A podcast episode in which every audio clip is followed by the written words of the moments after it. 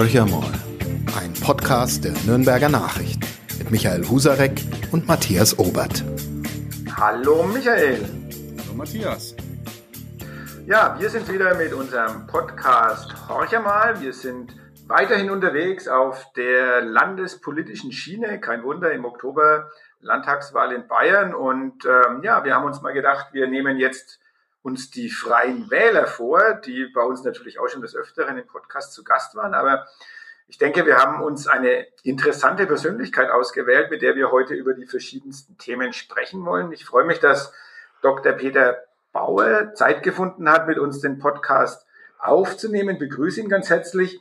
Und Dr. Peter Bauer ist nicht nur äh, seit 2008 Mitglied des Bayerischen Landtags, sondern er hat einen ganz besonderen Titel, den muss ich ablesen. Er ist Beauftragter der bayerischen Staatsregierung für Patienten und Pflege. Das Ganze seit dieser Legislaturperiode. Seitdem gibt's, glaube ich, diese Position auch erst. Ähm, aber da können Sie was dazu sagen. Er schüttelt schon den Kopf. was macht denn ein Beauftragter der bayerischen Staatsregierung für Patienten und Pflege? Wie hat man sich das vorzustellen? Wie sieht die Arbeit denn aus, Herr Dr. Bauer? Ja, vielen Dank zunächst einmal für die Einladung. Ich freue mich auch auf das Gespräch. Ganz kurze Anmerkung. 2013 wurde ja das neue Ministerium für Gesundheit und Pflege geschaffen und gleichzeitig der Beauftragte für Patienten und Pflege auch eingerichtet. Das war ja damals der Herr Imhoff, der ist ja in Nürnberg sehr gut, gut gekannt. Der hat also diese ja, Schiene gebahnt und ich bin eben seit äh, Oktober, November 2018 sein Nachfolger. Was hat man sich darunter vorzustellen? Ich bezeichne das immer als Kümmerer. Als Kümmerer für die Menschen, ich sage es jetzt einmal ganz unspektakulär, da unten, für die Menschen, die wirklich mitten im Leben stehen und denen da oben, die dann immer was entscheiden und auf die da unten abladen. Da bin ich der Kümmerer, die Verbindungsstelle, die Klammer zwischen den Problemen, die die Menschen an der Basis haben, in ihrem Leben haben, und zwischen denen, die politische Rahmen schaffen und auch politische Entscheidungen treffen. Hier diese Informationen aufzunehmen, die Anregungen, die Beschwerden, die, äh, die Probleme, die die Menschen haben, weiterzugeben in die tägliche Politik. Das ist meine Hauptaufgabe. Und ich bin auch natürlich mit Verbänden entsprechend unterwegs. Ich habe also einen eigenen äh, runden Tisch für Patienten- und Pflegeangelegenheiten. Dieser runde Tisch besteht aus circa 45 Personen im, im Moment. Das sind also Krankenkassenvertreter, das sind Vertreter aus den Städten, das sind Vertreter von, äh, von Institutionen und Verbänden, mit denen ins Gespräch zu kommen, auch deren Sichtweise kennenzulernen, wie sie an ein Problem sehen und das dann in die tägliche Politik einfließen zu lassen, Anregungen zu geben. Aktuelles Beispiel ist zum Beispiel dieses Pflegewohnqualitätsgesetz, ein sperriger Titel, aber das heißt nun einmal so. Es ist aber bedeutend für die Unterbringung der Menschen in Heimen und in Einrichtungen. Das legt die Regeln fest. Und Sie kennen ja auch in der Berichterstattung, und da bin ich auch sehr dankbar dafür, dass auch kritische Berichterstattung kommt, nämlich über Missstände in Heime. Zum Beispiel im Schliersee ist ja in den letzten eineinhalb Jahren so aufgeschlagen. Es gab aber noch mehrere. Nachfolgend war dann in Augsburg Ebnerstraße aus dieses Heim geheißen und längere Zeit vorher war es mal in Gleusdorf in Unterfranken gab es eben Probleme mit Heimen, in denen auch Patienten und Untergebrachte äh, zu Tode gekommen sind. Hier will ich nicht vorgreifen, da gibt es gerichtliche Auseinandersetzungen. Äh, das Ergebnis ist halt dann abzuwarten, aber auf jeden Fall sind dem, äh, sind dem hier massive Probleme aufgetreten. Und dass man eben dieses besser in den Griff kriegt in diesem Pflegewohnqualitätsgesetz, was also die Richtlinien festlegt. Das wird jetzt zurzeit erarbeitet und da bin ich Gott sei Dank mittendrin, weil ich eben auf der einen Seite die Informationen von den Betreibern haben und deren Interessen, aber ich habe auch die Informationen der Pflegekräfte, die im Heim direkt arbeiten und ich habe die Informationen von den Heimbewohnern beziehungsweise den Bevollmächtigten. Das heißt also, diesen Dreiklang zusammenzuführen in ein angepasstes, modernisiertes Pflegewohnqualitätsgesetz ist also aktuell eine ganz, eine ganz wichtige Aufgabe. nichtsdestotrotz hat äh, kann ich schon ja, gewissen Erfolg verbuchen, nämlich es ist ja unmittelbar äh, nach dieser, nach dem Skandalheim in Augsburg-Ebnerstraße ein Pflege-SOS-Telefon eingeführt worden, bayernweit. Da kann sich also jeder, niederschwellig einfach an dieses Telefon, an diese Telefonnummer wenden, kann seine Erkenntnisse, seine, seine Wahrnehmungen dort abgeben und es wird vertraulich behandelt. Das wird von der Heimaufsicht überprüft. Ist da was dran oder ist es Fake News? Ich meine, mit sowas muss man ja heute immer rechnen, das kennen Sie ja auch. Und welche Folgerungen zieht man daraus? Also über dieses Pflege-SOS bin ich sehr dankbar, dass es es gibt. Mein Vorschlag war zunächst ein anderer, nämlich eine Ombudsperson einzusetzen für die Pflege, für, für die Pflege insgesamt. Noch einmal, für die Angehörigen, für die Betroffenen selbst und auch natürlich für die Mitarbeiterinnen und Mitarbeiter, dass es sich niederschwellig, ohne Angst, ohne dass da jemand von Amts wegen kommt, eine Amtsperson.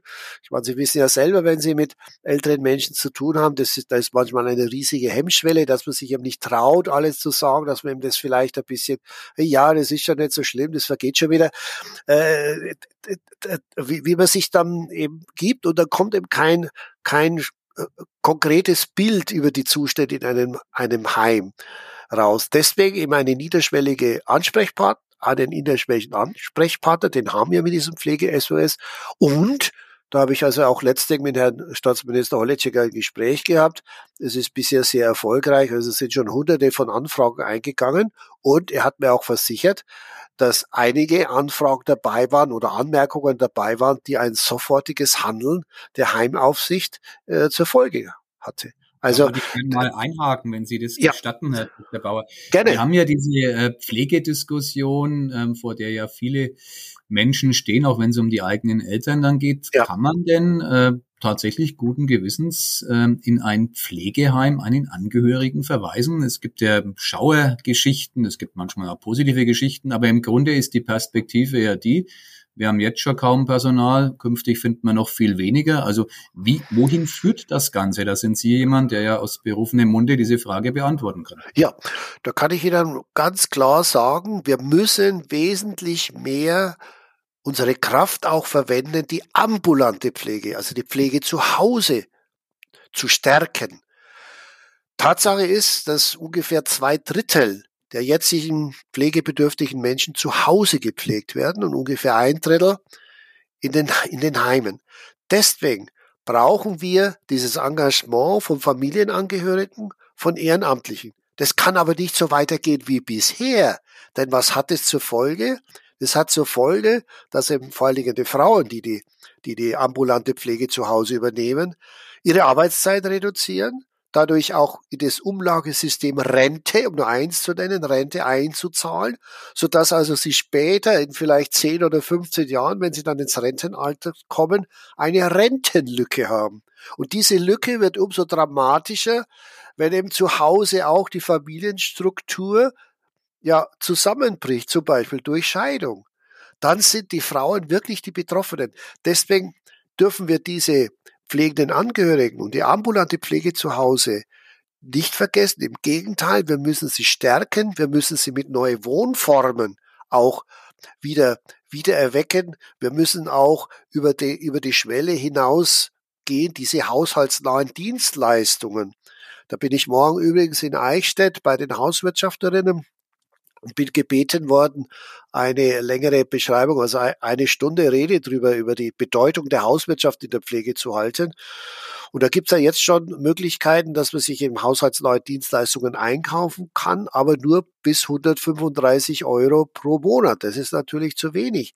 Deswegen noch einmal ein Plädoyer dafür, damit wir diesen Personalmangel, und Sie haben das völlig richtig dargestellt, der ist eklatant und wird sich in Zukunft mindestens nicht abschwächen. Da bin ich ja absoluter Optimist, sondern ist davon auszugehen, dass sich der noch verschärft, dass man also das auffängt mit passgenauen äh, passgenauen Angeboten in der ambulanten Pflege. Zum Beispiel das Projekt Pflege so nah. Das kann ich Ihnen auch berichten, dass ich also da auch äh, als politisch aktiver, als Abgeordneter ich habe ja diese Doppelfunktion, wie Sie es eingangs ja richtig gesagt haben. Einerseits dieser Pflegebeauftragter, das ist ja Ehrenamt für Patienten und Pflege, aber ich bin ja auch noch Abgeordneter.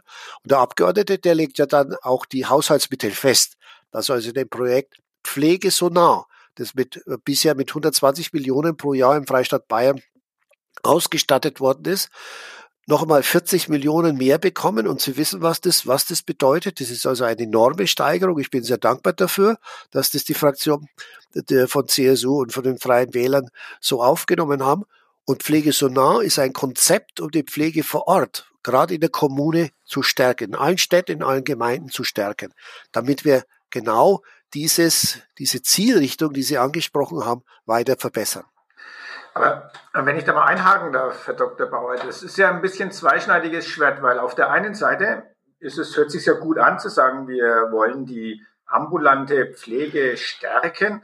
Auf der anderen Seite ist es ja jetzt schon so, dass wir in den Seniorenheimen immer mehr schwerst pflegebedürftige ja. Menschen haben, die auch über eine ambulante, ambulante Pflege nicht mehr ausreichend gepflegt werden könnten. Und diese Mitarbeiterinnen und Mitarbeiter, die in solchen Heimen arbeiten, eben unter dieser wahnsinnigen Belastung auch leiden. Also wenn ich das so mir von solchen Leuten erzählen lasse, auch von Heimleitungen, die sagen, naja, wenn du eine gesunde Mischung auf der Station hast von weniger Pflegebedürftigen und Schwerpflegebedürftigen, dann ist es auch für die ähm, Pflegekräfte eine gute Situation. Habe ich aber immer mehr Schwerstpflegebedürftige ähm, Menschen, dann ist auch die Belastung für diese Pflegekräfte deutlich höher. Wie wollen Sie denn so ein Problem angehen?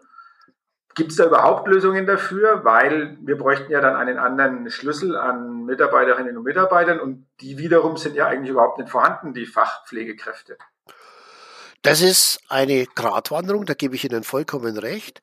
Aber wenn ich mir überlege, dass wenn jemand ins Heim geht und ist relativ noch fit, dann verlässt er ja nicht nur sein, äh, sein Wohnzimmer und Schlafzimmer, sondern er verlässt ja auch sein soziales Umfeld, seine sozialen Kontakte, die sich über Jahre entwickelt haben. Erfahrungsgemäß ist es so, am Anfang hat man noch relativ viel Besuch in einem Pflegeheim, in der Einrichtung, aber der lässt dann so nach einem halben Jahr schon spürbar nach. Also das ist das, das ist ein wichtiges Kriterium, wo ich sage, unsere erste Zielrichtung muss sein, und das ist keine Abwertung gegenüber den Heimen, ambulant vor stationär. Wenn es aber dann so weit ist, dass man wirklich zu Hause nicht mehr pflegen kann, dann ist die Einrichtung eine segensreiche Einrichtung. Und ich schätze das und ich weiß das, was die Leute leisten, was sie überdurchschnittlich leisten, was sie Außergewöhnliches leisten. Das weiß ich ganz genau. Deswegen nehme ich den Vorschlag vom Bundespräsidenten, der ist ja nicht nur der jetzige aktuelle Bundespräsident hat es vorgeschlagen, sondern das ist ja auch früher vorgeschlagen, ein gemeinnütziges Jahr für alle einzuführen, verpflichtend für alle einzuführen. Denn diese Leute, die also früh von der Schule kommen, diese jungen Menschen, die haben erstens mal ja Bedarf an, sage mal, an äh, lebensnahen Lösungen. Sie können weder kochen noch, ich nehme mich da nicht aus, ich kann das auch nicht, ja. Das, das ist, das, das ist ganz klar. Oder wie es halt im, im tatsächlichen Leben mit älteren Menschen, mit, auch mit sterbenden Menschen umgeht. Früher war das Sterben ja ein gesamtgesellschaftlicher Vorgang. Man hat ja noch, das kann ich mich als Kind erinnern, in den Häusern die Verstorbenen, die ja nicht im Krankenhaus, sondern zu Hause verstorben sind, aufgebahrt. Das war früher ganz, ganz natürlich und normal. Das ist uns abhanden gekommen. Das heißt also, die, die Sterbekultur hat sich völlig verändert, hat natürlich auch Vorteile, weil man medizinisch noch sehr, sehr viel machen kann. Das heißt also, ich möchte die jungen Menschen auch heranführen an die, an die Lebenswirklichkeit. Es ist halt nicht alles hip, ist halt auch nicht alles toll, ist halt auch nicht alles äh, dem Schönheitsideal unterworfen, sondern das menschliche Leben ist gekennzeichnet von Alterung, von Verfall und letztlich auch vom Tod. Deswegen auch dieser Vorschlag, ein verpflichtendes gemeinnütziges Jahr. Was, können, was sollten die dann leisten? Sie sollten die professionellen Pflegeleistungen von den Hilfsleistungen, die auch notwendig sind, entlasten. Zum Beispiel, wenn ich an Demenzkranke denke. Die, für die ist es wichtig, dass jemand am Bett steht oder an, an der Sitzgelegenheit steht, den er die Hand hält, Märchen erzählt oder Geschichten vorliest. Da braucht man keine hochqualifizierte Ausbildung, sondern das können solche äh, jungen Menschen machen in einem gemeinnützigen Jahr für alle. Oder das Essen reichen. Und da kommen wir wieder zu dem Zeitproblem. Sie haben es völlig richtig dargestellt. Ja, da hat halt die Pflegekraft mit einer, mit einer hochqualitativen Ausbildung halt nicht Zeit, da äh, den, den dritten oder vierten Löffel, den der Opa, den die Oma nicht will, ihm doch gut zuzureden, dass er nun essen will. Das können solche jungen Menschen, die also dieses gemeinnützige Jahr in Anspruch nehmen oder in Anspruch nehmen müssen, weil es, es funktioniert nur, wenn es verpflichtend ist, auch für Männer und Frauen, äh, die dann eben die Zeit aufbringen und solche Dienstleistungen und Hilfsleistungen erbringen. Das würde, meine Überzeugung nach, eine erhebliche Entlastung für die Pflegekräfte bringen und es würde genau dieses Problem, das Sie gesch geschildert haben, wenn man so lange wie nach Hause gepflegt wird und dann kommt man als Schwerkranker oder ja, Multimorbider, wie es so schön in der Medizin heißt, als multimorbider Patient oder Bewohner in eine Einrichtung, äh, dass man dann noch weniger Zeit und noch überlastet ist. Das würde meiner Meinung nach dieses, dieses Problem etwas abbilden. Diesen Weg sollten wir gehen. Jetzt sind wir gerade in tatsächlich schon den Tiefen des äh, Pflegens gewesen. Wenn ich mir den Wahlkampf, der ja in Bayern längst begonnen hat, am 8. Oktober sind Landtagswahlen, ansehe, so kann ich nicht feststellen, dass diese Pflegethematik im Moment zumindest eine allzu hoch gerankte ist. Derzeit ist viel zu hören. Markus Söder ähm, basht die Grünen und umgekehrt. Ich würde es gar nicht bewerten, aber man ist eher in so einem Parteiengezänk gerade drin, ähm, beginnt sich da festzubeißen. Es gibt zwei Untersuchungsausschüsse im Landtag, Stammstrecke und Zukunftsmuseum, wo die Opposition gewisse Hoffnungen hegt. Und NS, NSU gibt's auch noch. NSU, NSU den dritten, Entschuldigung, habe ich unterschlagen. aber, aber ich kann eine inhaltliche Debatte ja, über solche ja, wichtigen ja. Themen nicht erkennen. Was, wie geht's Ihnen da, Herr Dr. Bauer? Das schmerzt mich. Das schmerzt mich und das, er, das erlebe ich nicht nur in diesem Wahlkampf, Wahlkampf, sondern bei der Bundestagswahl. Denn Sie kennen, wir kennen ja die sozialen Sicherungssysteme. Sie sind ja dominiert von der Bundespolitik, weil diese ganzen Sozialgesetzgebungen, Sozialgesetzbuch 1 bis zum Sozialgesetzbuch 12, die Pflege ist das Sozialgesetzbuch 11, Gesundheit, wo man also Krankenhaus, Hausärzteversorgung, so, das ist im Fünfer drinnen. Das ist ja bundespolitisch dominiert. Und bei der letzten Bundestagswahl 2021 habe ich von diesen Problemen genau nichts gehört. Ich habe mich immer bemüht, bei Gesprächen, bei Interviews darauf hinzuweisen. Aber dieses Thema, wie ich vorhin schon gesagt habe, ist halt einfach nicht sexy, wird in den Medien, finde ich, sträflich vernachlässigt. Das ist jetzt keine Medienschelte, sondern ist eine Feststellung. Und ich leide darunter, dass dieses extrem wichtige gesamtgesellschaftliche Thema nicht öffentlich diskutiert wird. Ich kann mir das gut vorstellen, warum das so ist. Das ist meine, meine persönliche Meinung. Und äh, nachdem ich ja kein so Greenhorn bin, denke ich, hat es schon ein bisschen einen Wahrheitsgehalt. Mit diesem Thema gewinnt keine Partei eine Wahl. Das ist der eigentliche Grund. Mit Klimaklebern oder mit, äh, mit, äh, mit Bashing auf, auf, auf alles Mögliche oder mit Klageandrohung in Karlsruhe und, und, und. Das ist jawohl, der hat es einmal richtig gegeben, der hat es einmal gesagt, das äh, kommt bei den Leuten an. Aber wenn ich anfange, mich um Hospiz, um Sterbende zu kümmern, wenn ich anfange, in Palliativstationen Verbesserungen zu fordern, oder wenn ich ankomme und sage, ihr müsst ein verpflichtendes Jahr als äh, Dienst leisten, ja, da gewinne ich keine Wahlen. Und, äh, Herr Dr. Bauer. Ist schade. Ja, das ist schade, aber jetzt mal unabhängig von dem verpflichtenden Jahr, ähm, gemeinnützige Arbeit, das sicherlich eine absolute Diskussion wert ist und vielleicht jetzt nicht dazu geeignet ist, um Wählerstimmen auf seine Seite zu ziehen. Die andere Sache ist doch die, ähm, spätestens in der Corona-Krise wurde Applaus gespendet. Ähm, ja. Schon vorher und natürlich nochmal verstärkt durch Corona wurde zugesagt, dass die Pflegekräfte entlastet werden sollen. Jetzt mal unabhängig davon, ob das jetzt in den Seniorenheimen ist oder ist in den Krankenhäusern. Ja. Und es wurde zugesagt, dass die Gehälter deutlich erhöht werden sollen. Also das Thema Geld auf möchte, das möchte ich raus. Ähm, das ist doch, das ist doch ein klassisches politisches Thema. Die Politik muss das Geld zur Verfügung stellen und kann sich dann auch sozusagen diesen Orden an die Brust helfen, heften und sagen, wir haben dafür gesorgt, dass Pflegekräfte auch entsprechend entlohnt werden, dass dieser Job auch vom finanziellen her wieder ein attraktiver Beruf wird. Also das kann die Politik schon regeln. Warum regelt sie das dann nicht? weil es grundgesetzwidrig ist, weil die Tarifhoheit gilt. Und äh, da gilt es einfach, die Verhandlungen zwischen den Tarifparteien abzuwarten, beziehungsweise sie zu animieren, dass es hier Verbesserungen gibt. Die Politik kann die Rahmenbedingungen schaffen. Sie kann Entlastungen schaffen, zum Beispiel, dass sie Investitionskosten übernimmt von Pflegeeinrichtungen, dass sie sogar auch darüber nachdenkt, Betriebskosten zu übernehmen, was ja auch geschehen ist. Denken Sie bloß an die Energiekostensteigerungen. Ja, hier sind ja die, die Einrichtungen entlastet worden durch die Energiepreisbremse. Das ist der richtige Weg, aber direkt in die Tarifverhandlungen eingreifen, das äh, verbietet das Grundgesetz mit gutem Recht. Und äh, das sollen die Vertragspartner auf, aufgreifen und aufnehmen. Aber was haben die Vertragspartner für Problem?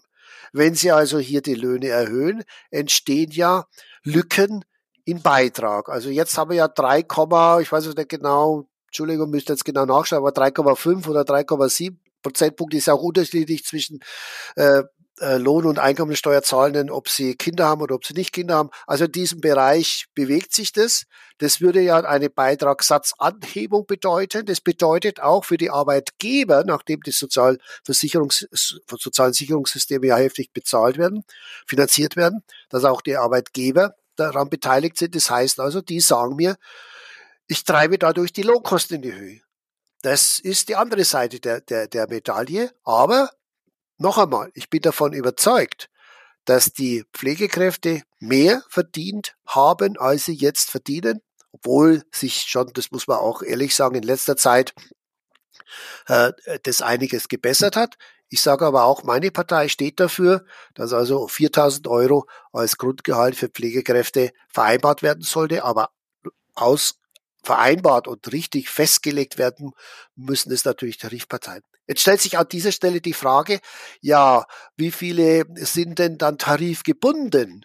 Und da gibt's halt auch ähm, große Verbände, äh, die sich da etwas schwer tun. Und ich sag's einmal, ein großer Verband, der hat halt die letzte Tariferhöhung nicht mitgetragen. Das muss man auch zur Kenntnis nehmen. Und da ist es natürlich das sage ich auch ganz klar. Da ist die, das ist jetzt kein Bashing gegen Berlin, aber das ist, sind nun einmal die Fakten, dass die Bundesregierung dafür zuständig ist. Die einzige Lösung dieses Problems ist, wenn der Arbeitsminister Heil von der SPD äh, das äh, verbindlich macht. Eine verbindliche, dann kann die Bundesebene eingreifen. Aber solange sie das nicht macht, kann die Politik nicht weiter eingreifen. Deswegen ganz klares Statement, wenn sich das nicht bessert, dann muss ein allgemein verbindlicher Tarifvertrag durch den Bundesarbeitsminister festgelegt werden und dann kann die Politik hier eingreifen. Aber sagen, das nicht der Fall ist, wäre es grundgesetzwidrig, hier was zu tun. Jetzt würde ich gern, wenn Sie einverstanden sind von dem Pflegebereich, den wir jetzt versucht haben anzudiskutieren, da gäbe es noch viel zu sagen, ja. zur allgemeinen äh, bayerischen Landespolitik überzugehen. Ja. Sie haben gerade ja sehr offen und ehrlich und ja auch zu Recht, wie ich finde, gesagt, mit Pflege gewinnt man keine Wahlen. Ähm, womit gewinnt denn die CSU und äh, die Freien Wähler, also die Koalition, die jetzt Bayern regiert, die nächsten Landtagswahlen? Also was ist sozusagen der Mehrwert, den Sie sich selbst attestieren würden im Gegensatz zu den Oppositionsparteien? Warum sollten die Menschen CSU und Freie Wähler wählen? Oder sollten wir vielleicht Freie Wähler wählen und nicht CSU? Auch das finde ich sehr also, interessant.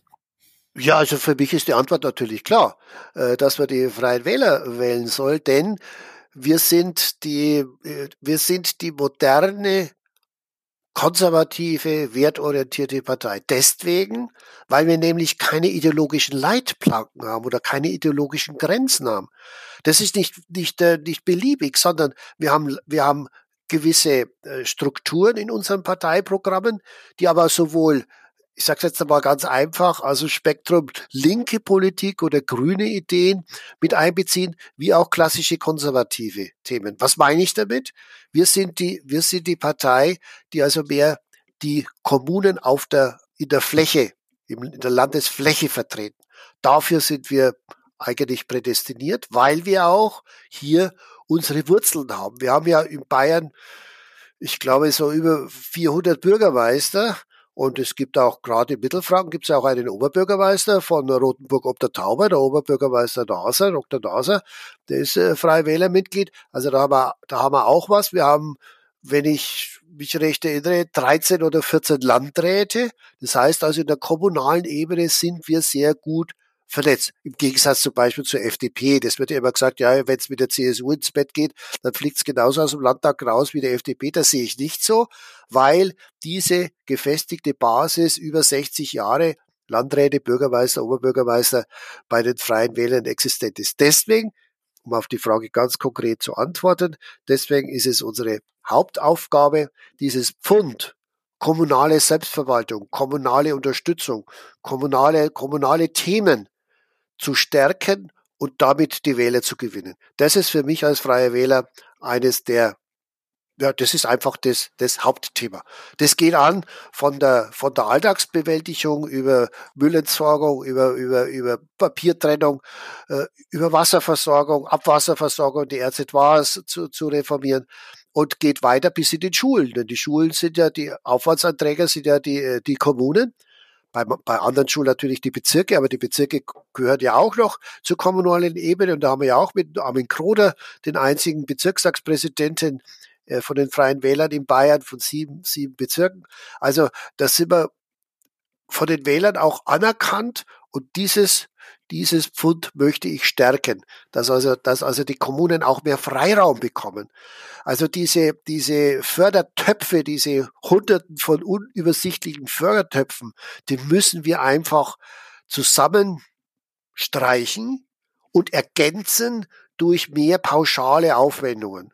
Wenn Sie jetzt zum Beispiel bei der, bei der Flüchtlingsversorgung dran denken, da ist es ja schon der Landrat ruft an bei der Gemeinde, so wird es mir wieder, wieder berichtet, ein, zwei Tage vorher, ja, es kommen vielleicht 50 Asylbewerber, die musst du jetzt unterbringen. Und dann hat der, hat der Bürgermeister vor Ort halt ein gewisses Mittel zur Verfügung. Wenn er weiß, der kriegt 50, dann kriegt er so und so viel Geld, dann muss er das pauschal, muss er das dann sinnvoll, sinnvoll verwenden. Also ich halte viel mehr von Pauschalierungen als von Anträgen, die, die äh, seitenlang sind, die Mitarbeiter binden und die dann die Freiheit in der Kommune etwas einschränken. Natürlich mit, mit Augenmaß und Ziel, das, das ist klar, und auch mit Kontrolle der verwendeten Mittel, völlig klar. Aber der Freiraum für die Kommune muss einfach größer gestaltet werden. Und so können wir auch dann die Bürger vor Ort ansprechen. Und da komme ich dann wieder ins, eine Nachfrage, warum verfängt ja? diese kommunalfreundliche Taktik, die, Sie haben das wunderbar beschrieben, dafür stehen die Freien Wähler ja tatsächlich, warum endet die, wenn die Stadt größer als 100.000 Einwohner ist? Also worauf ich hinaus will, Sie haben ja, Sie machen null Schnitte, salopp formuliert, in Großstädten. Ja, das ist richtig, das ist unsere Schwachstelle, völlig klar. Und woran das letztendlich liegt, weiß ich nicht, weil wir haben uns ja auch für Nürnberg immer wieder überlegt als, als Freie Wähler, äh, finanzieren wir da auch äh, diese Großflächenplakate, finanzieren wir da äh, über äh, spezielle Probleme, die halt die Großstädte haben, die also Ansbach nicht hat, ja, haben wir zum Teil gemacht, weil wir natürlich nicht so viel Mittel zur Verfügung haben. Und an dieser Stelle sage ich auch klar, wir sind die einzige Partei auf Bundesebene, die keine Großspenden annimmt.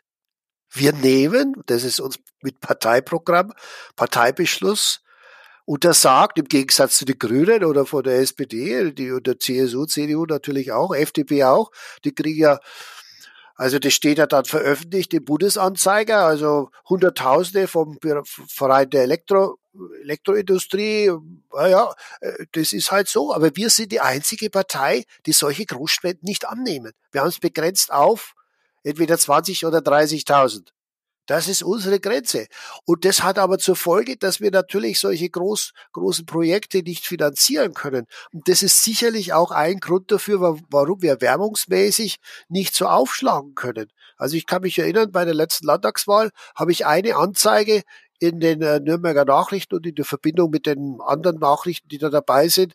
Und die hat also eine vierstellige, na warte mal, 10, 100, 1000, ja, größere vierstellige Summe gekostet. Das konnten wir uns ein einziges Mal leisten. Wir haben das Geld nicht. Aber ich finde, das ist gut, weil wir dann auch unabhängiger sind. Aber das sollte auch schon einmal in die Öffentlichkeit, ja, unabhängig in der Politik. Ich bin also von, mhm. von Lobbyismus äh, nicht abhängig, auch als PBB natürlich nicht. Da habe ich ja sowieso kein Budget. Ist ja gut. Ich bin ja nicht der, der Onkel, der mit dem Koffer kommt, in der Pflegeheim geht und sagt, ja gut, da hast du mal 100.000 Euro, das könntest du jetzt verbraten. Nein, sondern ich habe, ich habe keine finanziellen Mittel zur Verfügung.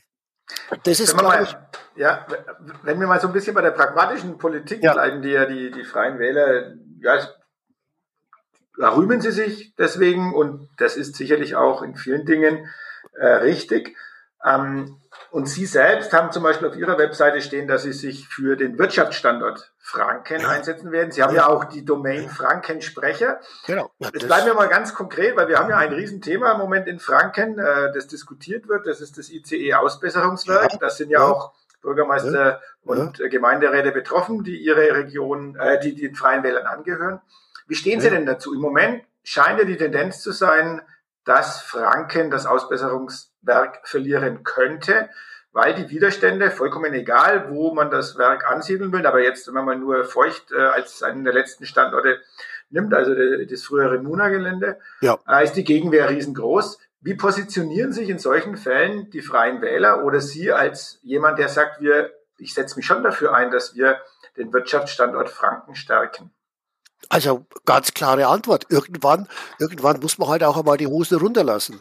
Und an, dies, an dieser Stelle sage ich ganz klar, ich war auch bei der Demonstration, als es in Reiterseich, also Sie kennen ja vielleicht die Situation in Reiter, war es ja auch in Diskussion. Ich meine, der ist ja von der Geologie her und vom Anschluss her ist das eigentlich ein unmöglicher Standort. Habe ich mich auch äh, dagegen, nicht weil ich sage St. Florians Prinzip, sondern ich sage, es gibt einen besseren Standort. Und für mich persönlich ist der Standort von dieser alten Munitionsfabrik in Feucht, ist das der richtige, der richtige Standort. Weil dieses Gebiet, man hat es ja gemerkt bei dem Center Park, der wollte ja dort bauen, das ist ja abgelehnt worden. Nicht nur, weil es eben äh, die Umwelt belastet, sondern vor allen Dingen, weil halt diese tonnenweise von Altmunition beseitigt werden musste. Aber irgendwann musste es ja mal beseitigt werden. Irgendwann musste es ja mal bereinigt werden, die Schäden und die, nach, äh, die Nachkommen oder nach, Nachlassenschaft, na wie heißt die, was halt, was halt äh, der Zweite Weltkrieg äh, hinterlassen hat. Das muss dann einmal, das muss doch einmal beseitigt werden. Aber da wäre, wäre ich persönlich, wäre ich persönlich, äh, würde das unterstützen, wenn die Bahn sagen würde, jawohl, dieses Mura-Gelände, das machen wir sauber, also Schaden, äh, bombenfrei und munitionsfrei und bauen dort dieses, dieses ICE-Werk. Denn es hat ja eine, mehrere Facetten. Nürnberg, und das genieße ich ja auch, wenn ich also mit von der S-Bahn nach Nürnberg fahre und dann mit dem ICE nach München, zwar mindestens zweimal in der Woche, dass ich halt in, in Nürnberg zwei, an zwei verschiedene ICE-Strecken Anschluss finde. Entweder einer kommt von Berlin oder einer kommt von, von, von Richtung Würzburg. Das heißt also, wenn einer Verspätung hat, dann kommt in relativ kurzer Zeit der andere oder wenn ich aber Verspätung habe. Das heißt auch, es müssen doch an dieser Schnittstelle, müssen doch auch Reparatur, Ausbesserungs-, Wartungswerke, Reinigungswerke vorhanden sein. Und dann nützt es halt nichts, dieses, dieses Werk irgendwo, es war ja auch einmal in, äh, dieses Projekt Interfranken, also an der Autobahnschnittstelle A6, A7 bei Kreisheim, beziehungsweise bei Wörnitz, also das ist mittelfränkisches Gebiet zu errichten, weil dort haben wir jetzt, glaube ich, 50 oder 60 Hektar äh, Industriefläche zur Verfügung. Das ist ja weit weg von, von Nürnberg. Da müssen ja die Züge dann wieder ewig hin und her fahren, belasten auch die Umwelt.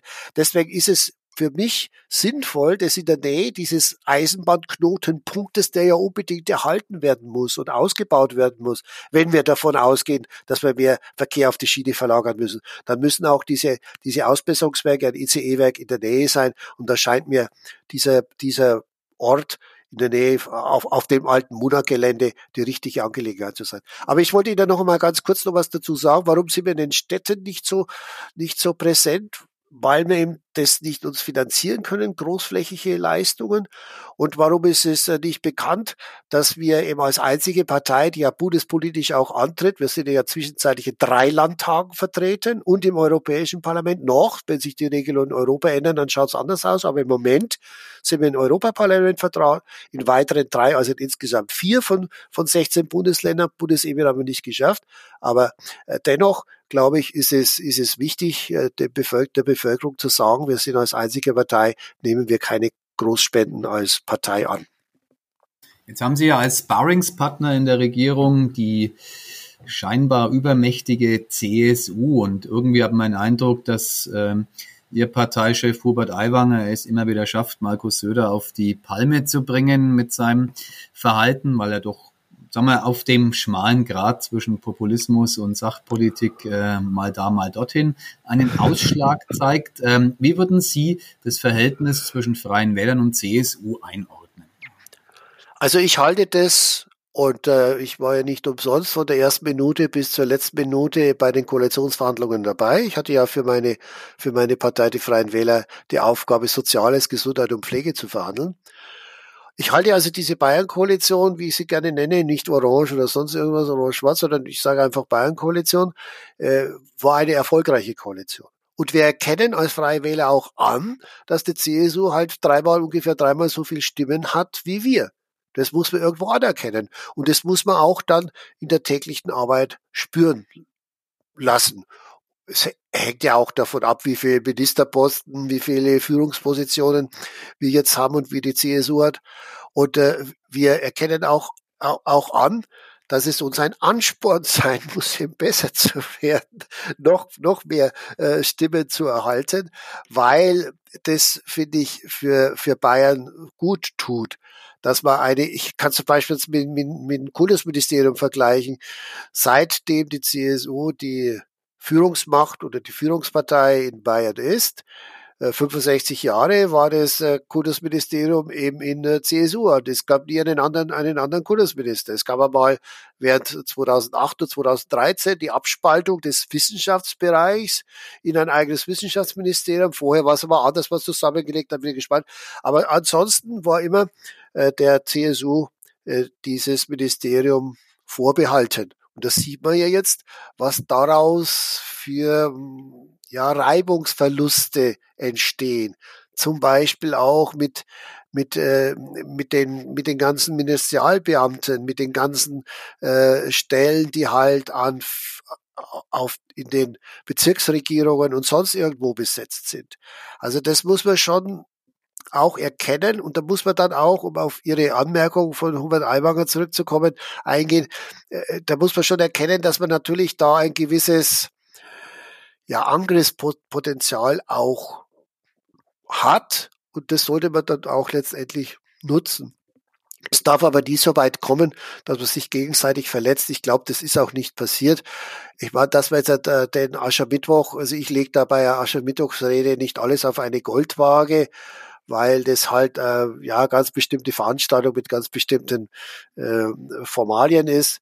Äh, ich selber lieb sowas nicht, dieses Bierzelt. Mir ist also eine gepflegte äh, Diskussion äh, ist, ist, mir, ist mir wesentlich lieber, wie zum Beispiel dieses Gespräch. Das mache ich also viel lieber, als mit, äh, mit während der Rede zweimal mit dem Mauskrug anzustoßen. Das ist also nicht so meine, aber äh, das ist eine Einstellung oder eine, ja, ich will jetzt nicht sagen Charaktersache, aber das ist halt einfach, einfach, einfach so. Und, äh, der Hubert, ich weiß es, dass der Hubert Aiwanger auch keinen Alkohol trinkt. Ich meine, da bin ich mit ihm auch eins. Und ähm, es ist dann schon, also ich komme mich da echt veräpfelt vor, wenn ich da Maskrug in die Hand nehmen soll und da mit der Limo oder irgendwas, was da drinnen ist, dann anstoß und den Leuten vormachen will, ich, ich proste denen mit Alkohol, mit Alkohol zu. Aber ich glaube, Bayern ist mit dieser, mit dieser Koalition bisher gut gefahren. Wir wollen natürlich unsere Schwächen aus, ausbessern. Es passieren immer, immer Fehler, immer Schwächen. Das ist klar. Ich bin dann gespannt auf den Wahlausgang 2008 und ich bin dann gespannt, wie es, äh, wie es, wie es weitergeht. Aber jetzt stellen Sie sich einmal aus Sicht der CSU die Alternativen vor. Also nach dem jetzigen Stand, jetzigen Zusammen. Mit der FDP geht's nicht, da reichen die Stimmen nicht. Mit der SPD, glaube ich, hätte die Koalition äh, CSU, SPD eine Stimme Mehrheit. Ich meine, das ist auch, also für eine fünf Jahre für Legislaturperiode ist, ist, ist, ist ziemlich knapp. Und wenn Sie die inneren Querelen in der SPD in den letzten Jahren betrachtet haben, ich meine, dass der Taschstellen jetzt da als Generalsekretär, das ist ja auch schon der, der zweite, glaube ich, in der Legislaturperiode, dann von den Fraktionsvorsitzenden, da gab es ja auch mehrfache Wechsel. Also wenn Sie da diesen inneren Zustand nehmen, ich glaube, für die Landesebene wäre es nicht gerade gut.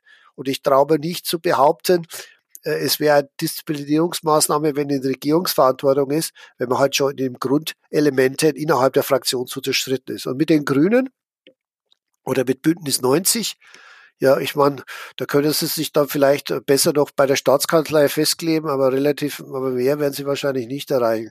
Also ich glaube, es, es passt einfach, es passt einfach mit den anderen Parteien nicht so wie mit uns. Aber ganz klar, unser Ziel ist es, uns zu stärken. Unser Ziel ist es auch, diese kommunalfreundliche Politik, diese Politik für den Bürger, das, die, man, die man täglich spürt, die Politik auch für, was ich jetzt halt vertrete, für Patienten und Pflegende zu stärken, zu verbessern, ohne dass man die Gesellschaft überfordert, zum Beispiel mit, mit, dem, äh, mit dem Schlagwort Bürgerversicherung. Ja, schauen Sie mal, wie in der letzten Bundestagswahl zwei große Parteien, zwei größten Parteien jetzt in der Koalition, die SPD und die Grünen haben ja im Wahlprogramm überall den Leuten versprochen, sie führen die Bürgerversicherung ein. Und was, was ist daraus geworden? Was haben sie da erreicht bisher? Man kann nicht sagen, da ist die FDP schuld, sondern man muss einfach feststellen, dass, dass diese, dass diese, diese Forderung nach einer Bürgerversicherung ich bin kein Jurist und es gibt auch kein juristisch, kein, kein Gerichtsurteil darüber. Aber ich sage jetzt halt als, als juristischer Laie, es ist verfassungswidrig. Deswegen, weil nämlich bei der Auflösung der privaten Krankenkassen diese Altersrückstellungen, ja, also ist ja so, die, die, die Privaten haben ja ganz andere Beitragsbemessung. Also in, in jungen Jahren zahlt man relativ mehr, im Alter weniger. Relativ. Und diese, diese Gelder, die müssen, die werden als Altersrückstellungen zurückgehalten. Das sind ungefähr so, da gibt es keine offiziellen Zahlen, weil das halt jede, jedes Unternehmen eben in dem Betriebsergebnis, Betriebsgeheimnis betrachtet. Aber Sie können davon ausgehen, dass es ungefähr 300 Milliarden sind. Die liegen also in diesem Topf fest. Diese müssten ja vergesellschaftet werden, diese Gelder. Wie wollen Sie das machen? Und Enteignungen. ja. Herr Bauer, ja, Dr. Aber, Bauer, Sie sind sofort wieder bei Ihrem Thema gelandet. Ja, klar. geschickt, geschickt äh, sozusagen von der Landespolitik über den Aschermittwoch äh, ja. zu den privaten Krankenkassen. Ja, äh, ich muss Sie kurz unterbrechen, weil ja, wir sind bitte. schon ziemlich am Ende, nämlich unseres Podcasts. Also ich, jetzt komme ich doch erst richtig in Fahrt. genau. Aber wir haben auf jeden Fall noch eine wunderbare Abschlussfrage ja, für Sie gerne. nämlich. Und jetzt gerne. schauen wir mal, ähm, wie weit, also ob Sie den Bogen dann auch noch schlagen können. Weil es gibt in dem Podcast eigentlich, wir reden über Gott und die Welt, aber es ja. ist ein Thema, über das muss immer gesprochen werden. Das ist der erste FC Nürnberg. Ja, ja. Und zwar brauchen wir von unseren Podcast-Gästen immer eine Antwort auf die Frage, wann steigt der erste FC Nürnberg wieder in die Bundesliga auf? Und naja, jetzt in dem speziellen Fall, wie weit kommt er im DFB-Pokal? Also der Aufstieg in die Bundesliga sehe ich in absehbarer Zeit nicht. Also das dauert oh. bestimmt vier bis vier bis fünf Jahre. Ja, ja klar, aber ich meine, Sie haben jetzt letzt, Sie haben jetzt am Sonntag, äh, äh, am Samstag, nee, was ist jetzt Freitag. Freitagsspiel? Freitag, Freitagsspiel haben, haben Sie ja gewonnen. Aber Sie stehen jetzt auf Tabellenplatz 14, 15? Ja, sowas in der Ecke, ja. ja. Also da ist es bis nach oben, in dem Jahr ist es sehr, sehr weit. Und alle Erfahrungen zeigen, dass es also im nächsten Jahr, ich meine, ich hoffe, dass der Herr Hacking weiter Erfolg hat und dass er bei der Stange bleibt, weil das ist doch ein erfahrener, erfahrener Mann, der hat schon so viel mitgemacht und der hat schon so viele andere Erfahrungen vom Verein, denke ich bloß an Gladbach. Äh, also ich glaube, wenn es der nicht wuppt, dann äh, wer soll es dann noch wuppen? Und dann kommt es darauf an, welche Einkaufspolitik im Sommer stattfindet. Was kann sich der Club überhaupt leisten? Ich meine, ich glaube, das ist nicht despektierlich gemeint, aber ich glaube, mit dem jetzigen Kader ist ein auf, wenn ein Aufstieg wäre in die erste Bundesliga, ich glaube, das wäre kein Garant, dass es sich dann auch hält. Denn das sollte doch das Ziel sein, nicht nur aufzusteigen, sondern auch in der Bundesliga zu bleiben. Zumindest die nächste und übernächste Saison.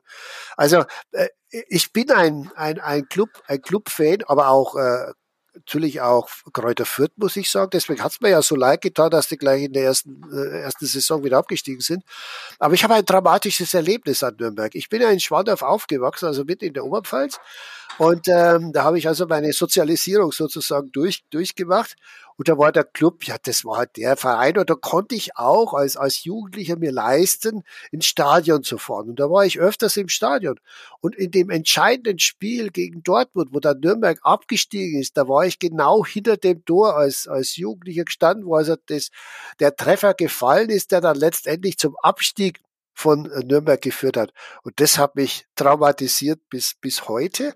Aber nachdem ich ja in der Politik äh, mich jetzt die acht, die 15 Jahre, also in der Landespolitik durchgeschlagen habe, bin ich unverbesserlich Optimist. Deswegen würde ich das, würde ich das niemals ausschließen, sondern ich bin Optimist. Jawohl, sie schaffen das. Aber eben in den nächsten, ich sage mal, nächsten vier, vier, vier Jahre. Da reden wir noch einmal darüber.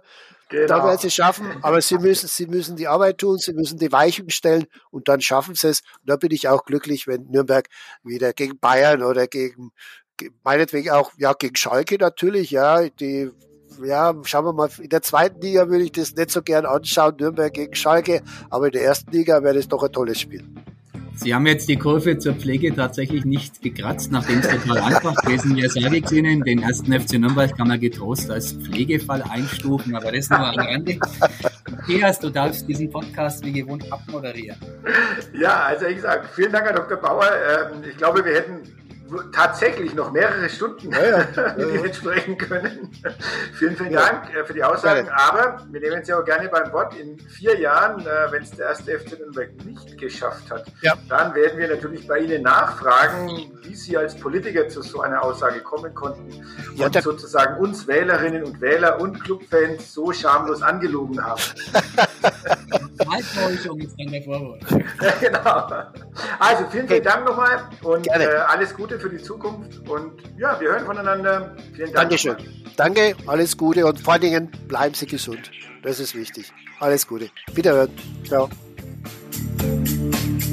Mehr bei uns im Netz auf nordbayern.de